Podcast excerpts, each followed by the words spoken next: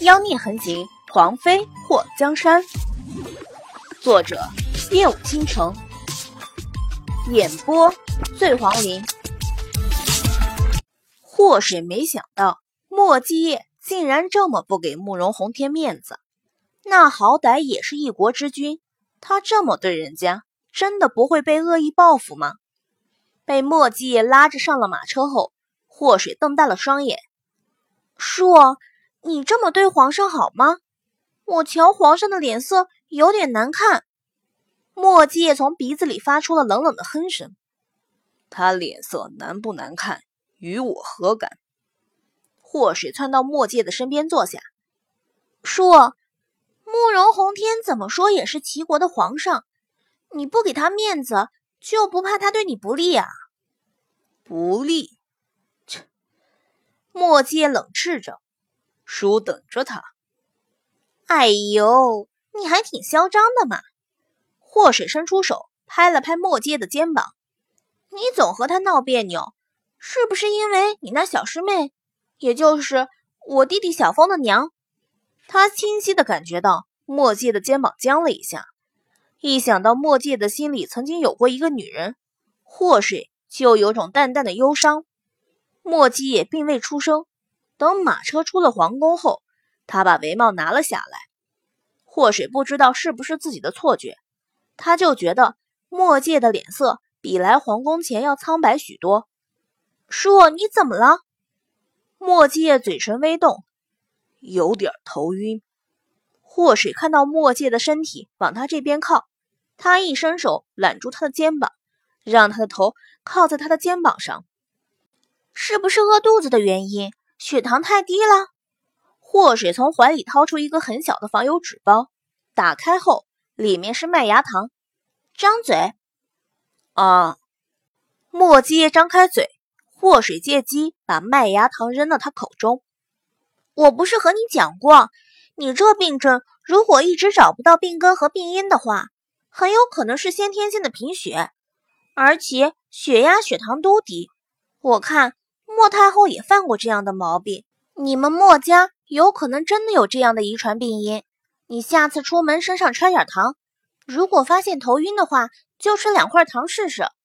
祸水伸手摸了摸墨界的脸，有点凉呢。墨界靠在祸水的肩膀上，为什么这么关心我？祸水瞥了他一眼，尊师重道，不懂吗？就这个原因。墨界的声音微微扬起：“你非要逼着人说实话是不？毕竟你是我这辈子要嫁的人。虽然姐的满意程度不算太高，不过……”祸水打量了一下墨界的脸，这是个看脸的世界。为了你这百分百的颜，姐认了。墨界大手一用力，抱住祸水的腰，把他抱进了怀里。若叔是个丑八怪呢。祸水倒在他怀里后，仰头看到他低垂的脸，切，你就说你全身上下最出彩的就是这张脸，若是你的脸都没了，谁会要你？墨界眼眸一暗，你真的这么想？祸水表情凝重，你在问出这话的时候，最好换位思考一下，若是我天生病秧子，而且还有一张奇丑无比的脸。你会娶我？他看到墨界沉思，不由得轻笑。哼，看吧，连你都不确定遇到那样的我会不会娶，会不会嫌弃，又怎么能要求我真心实意的接受同样的你？你还不同意我说的话吗？喜欢一个人与否，其实也是和脸挂钩的。墨界的大手紧紧地抱着他的腰，许久，发出了一声重重的叹息。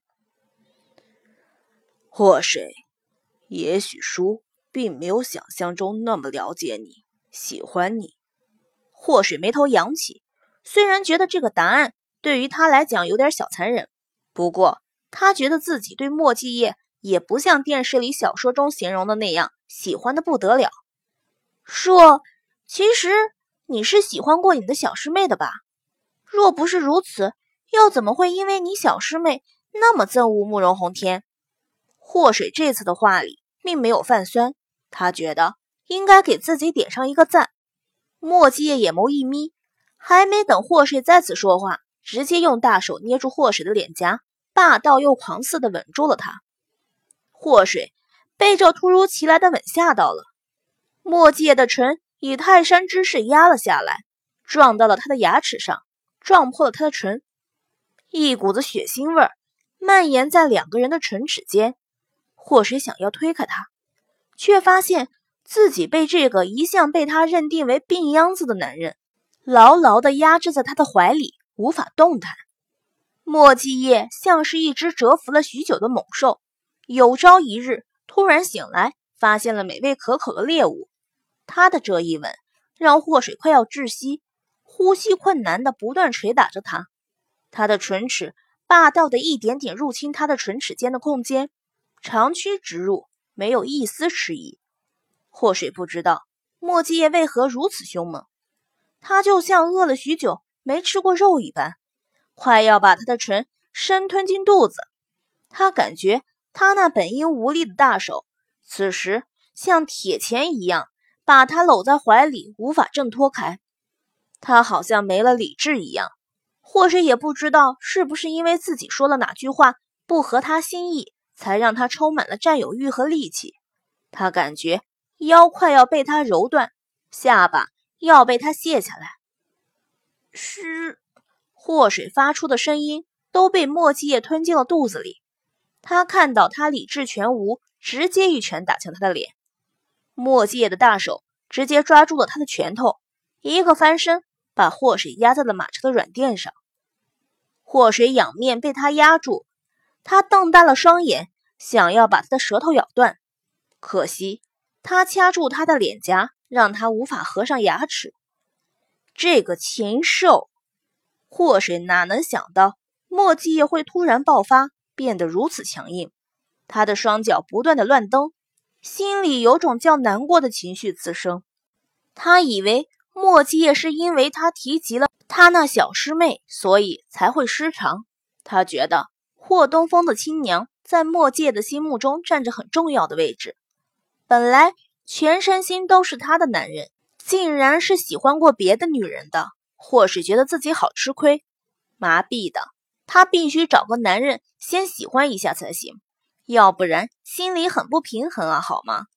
在祸水挣扎下，两个人从软垫上直接摔了下来，还好下面铺着厚厚的地毯，要不然他们两个人指不定摔成什么模样。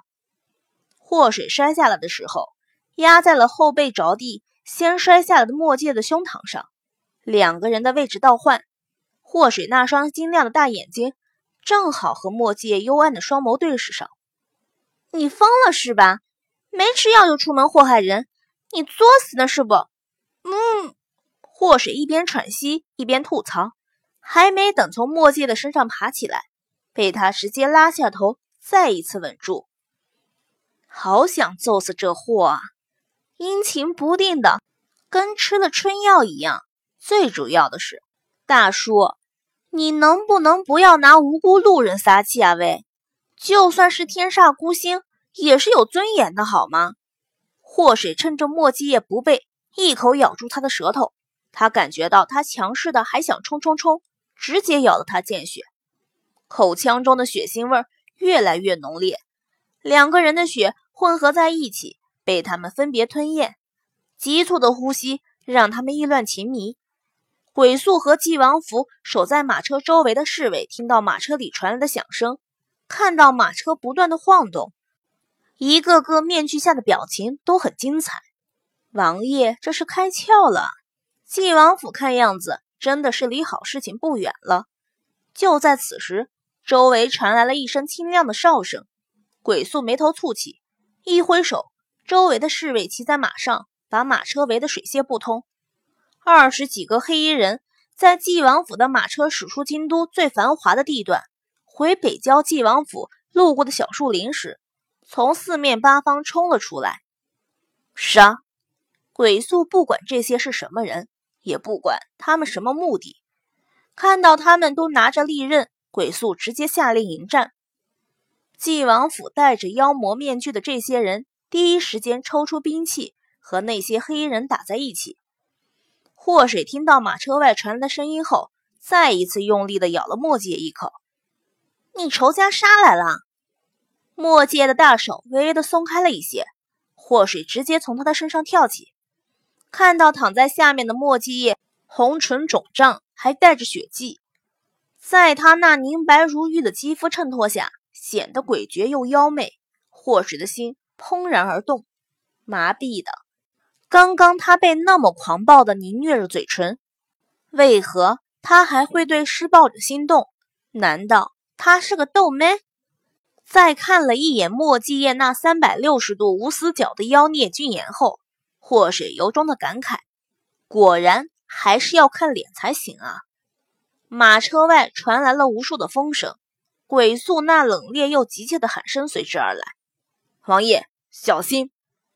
祸水听到鬼宿的叫声后，第一时间扑在莫界身上，把他牢牢压在下面。